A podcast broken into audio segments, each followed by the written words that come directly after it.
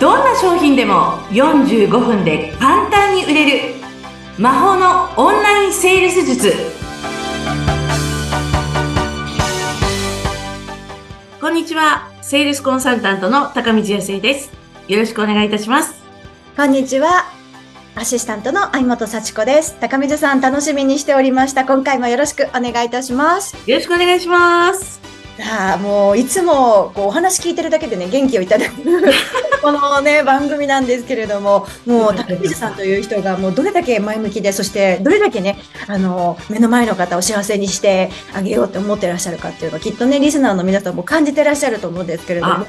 でもちょっといいですか？一言、はい、私は実はそんな前向きじゃないんですよ嘘え全然ね。ないところありますよ、結構。でも、ね、全然あります、あります。もう、どれだけ枕で、涙で枕を濡らしてきたかっていう話ですよ。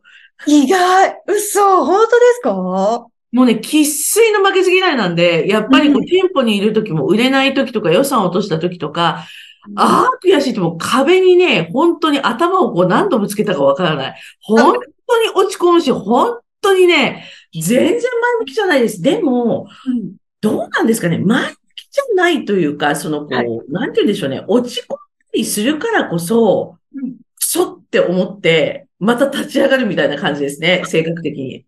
そっか、でもそれはあるかも。うん、意外と、まあそうやって泣いて悔しいって考えて、泣いたことによってどうしよう、次何をすればいいんだろうって考えるきっかけにもなりますよね。そうなんです。え、相本さんどうですか？結構こう、え、前向きですか？いや、私も結構ね、あの、毎回テレビ出演とか終わった後、なんでもうちょっとあそこでああできなかったのって、結構反省しながら帰りすごいあの、泣いちゃったりとか、一人で、あ、もう今日はビール飲まなきゃやってらんないとかいうタイプです、私も。一緒一緒。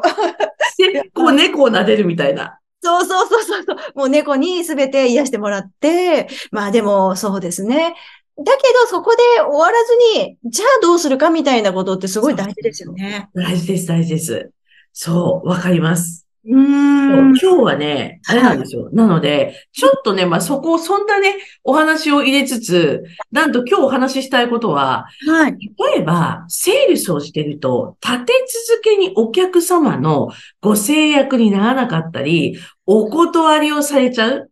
そう。あと、例えば考えますが、こう続くとか、か決まらない時の気持ちの切り替え方。聞きたい。これ、もう、ありとあらゆる業種の方が聞きたいお話じゃないかなと思いますけどね。いや、でもね、特別なことってないと思うんです。で、例えば、よ、よく人の悪口言っちゃいけないとか、あるじゃないですか。不平不満言わないとか、これ無理じゃないですか。そんなことがあったとき。いや、そうですよ。神様じゃないですからね。そうですよ。だからね、私はあれですね、あの、そういうとき、あの、結構ぐわー言ってました。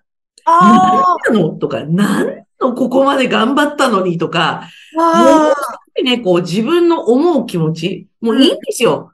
うん、どんなことでも。それをね、あの、結構ぶちまけるがごとく、母に言ってみたりとか、迷惑ですよね、母が。いや、でも受け止めてくれる肉親に言うっていうのはありますよね。そうです、そうです。あと、兄に言ってみたりだとか。あと、ものすごく仲がいい、もう本当にね、長年付き合ってる友人とか、うんうん、そうそういうね、人々にいろんなことをぶちまけた後、うん、でも結局、あいもさんどうですか？そういう時って、自責の念で湧いてきません？なんで私、なんでこんなことしちゃったの？みたいな。すごいわかります。今度は、なんかスッキリする反面、あ、なんか私って嫌なやつかも、みたいな気持ち、湧いてきますよね。そうなんですよね。そう。だから、もう散々そういうね、あの、例えば何なのよっていうことを言って、私なんて本当は向いてないのかもしれない。で今度自分を責めたり、そうと思うんですよね。そう。でも人に言ったり、例えば何か書き出したりすると、意外と短時間で済むんですよ。ああ、確かに吐き出したら、そう。終わりっていう部分ありますね。そう。で、結構最後私、大きく、ああ、ムカついたとかって結構言うんでしょ。ああ、ムカついたって言うんですね。かわいい。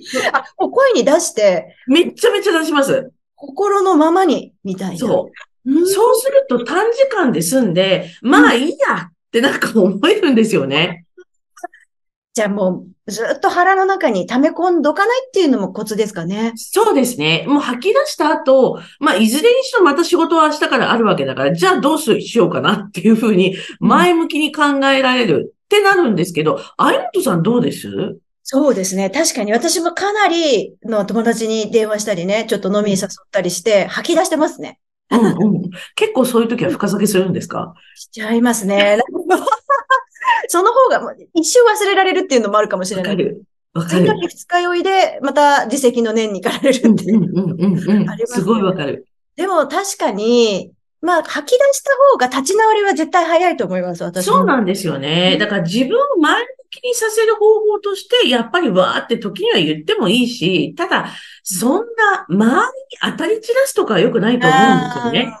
うん、そう。だから、で、言ってる母とかね、そう、兄とかにわーって言ってる時に頭だって整理されてきません？あ、わかります。でも言いながら、あ、でもあの時こうしてればよかった、まだ道はあるな、みたいなのが言いながら、そうなんですよ。なるほど、なるほど。だから喋ってる時に、でもさ、私もこうしたらよかったのよね、とかって出てきたりするんですよね。そう、なんか出てくるの。そう、それで、ね、徐々に多分ね、前向きになってくるみたいな感じなのかなと思いますね。ほどな。うん。なんか、そういう時って、忘れようと思っても忘れられないんですよ。これ考えないようにしようとすればするほど考えちゃいますよね。そう。だから全然違うことをやろうと思わないで、もうそこに対してうわーっと集中的に考える。それすごいわかるかもしれない。そっか、うん、そっか。もうそこはじゃあネガティブな自分もちょっと、うん、そこはもう認めつつって感じですよね。そうですね。まあまあ性格悪くてもいいやとかって思いながらわーっと吐き出して、そっか。うん、あの、受講生の方でも、やっぱりそうやって、溜まったものを吐き出すみたいな時間って作ってらっしゃったりとか、逆に高水さんが聞いて差し上げたりとかもあるんですか？あ、それはね、自分で処理しなさいって言ってます。またかっこいいな。私、ゴミ箱じゃないからって言って、そうそう。でもそれを、やっぱり起業家さんとかは自分で処理するものだし、やっぱり自分でその方法ってね、私が言った以外にもあると思うんですよね。だから例えば動物を見に行って癒されて、なんか前向きになるっていう子もいるし、それを自分それぞれの解決方法を、やっぱりね、見つけておくって大事なんじゃないかなって思いますね。これ大事です。大人として、うん、その、自分で自分の機嫌の取り方じゃないですけど、確かに。いや、いつまでもね、なんか引きずってるのって、もう嫌ですもんね、その人と。そうなんですよね。そう。だから次に行動していくってことが大事なので、あとは、私はね、物を買ったりしますね。私、お花がすごい好きなので、あの、切り花とかを買いに行って、そのお花もね、なんかこう、お水入れたりだとか、ちょっと切ったりしてると、なんかこう、ね、そのことがこう、走馬灯のように浮かび上がって、そうだよな、こうすればよかったな。まあ、だから花と会話してるのかもしれないですね。ああ、花に、どうしてまた自分との対話でもあり。そうです、そうです、そうです。うん。いや、でも意外でした。高水さんが、実はそんな 落ち込むこともあるなんてって。すごいネガティブ。でも、どうなんでしょうね。うん、なんかこう、よくね、私、あの、よくね、あの、講座生とかでも、たよくというか、まあ、たまにいるのが、うん、ずっと、なんかぐずぐずぐずぐず言ってる人っているんですよ。はいはいはい。うん、まだ、まだその話みたいな。まだそれ言ってるの？みたいな。で、そういうのって、本当に時間の無駄遣いだなって思うのと、あとね、もう一つ感じるのが、やっぱりね、他力なんですよ。自力ではなくて。なんかそれ、確信がつくようなね、ところかもしれないですね。そう。で、結局そういう人って、例えばお客様から断られたとかっていうのが続くと、結局お客様のせい、人のせいにずっとしっぱなしなんですよ。だからもやっとしたままなんですね。でも、結局は自分じゃないですか、すべて。そうなったのも。それを自分にベクトルを向けるっていうことをなかなかというか、しない方なんでしょうね。だから、この人がこう言ったから私はこうなったっていう、多分そこなんじゃないかなって思います。ずっと言ってる人って。でもそれはすごく、何の仕事されてても、うん、成長するためには、人のせいにしないというか、そうなんですよね。まあ、人のせいにしたくなっちゃうのもわかる。いいんですよ。だから最初言っても。だとしても、最後は絶対的に自分にベクトルを向ける。うんじゃないと、前向きな行動とか、そういうことが出てこないですよね。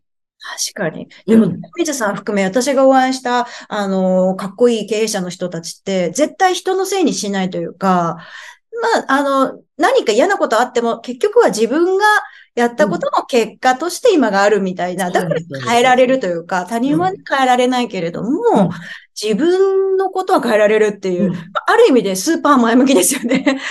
はい、そういう方結局そっちの方が楽、楽ですね。あの、早いし。だって人のことなんてわからないし、自分だったらね、あの、なんか変えることはできますけどね。うんうんうん。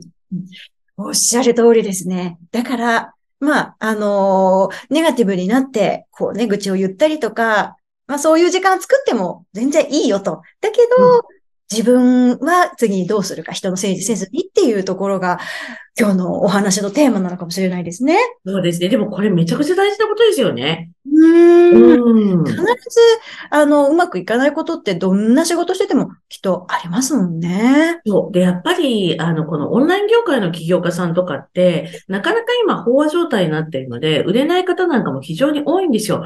で、やっぱりお話を聞いてると、本当にやっぱり他力な方っていう方が多いなっていうふうに私は思ってるんです。なんか、いつも誰かのせい。結局、誰かのせいみたいな、こう、ずーっとね、それをこう考えている方が多いので、すごいあなた時間の無駄遣いしてるねって言うんですけど、でも、私が言ったって気づかないですよ。やっぱり自分で気づかないと、私はきっかけにはなるかもしれないですけど、本当に気づくのはやっぱ自分なんですよね。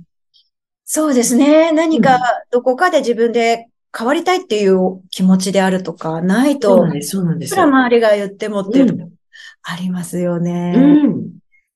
いやー、そっかそっか。毎回すごい考えちゃう。確かになーって、きっとね、聞いてらっしゃる皆さんも、まあ、自分のこと、うん周りの人のことと照らし合わせながら聞いてらっしゃるかと思うんですけれども、いや、そうですね。そうお客様からお断りが続いた時の気持ちの切り替え方、今日は伺ったんですけれども、まあね、うん。整理しないっていう、もう一つのテーマもね、見えてきた回でした。ありがとうございます。はい。あっという間にお時間やってまいりました。今回はここまでとなります。高水さん、またよろしくお願いします。ありがとうございましたありがと。うございました。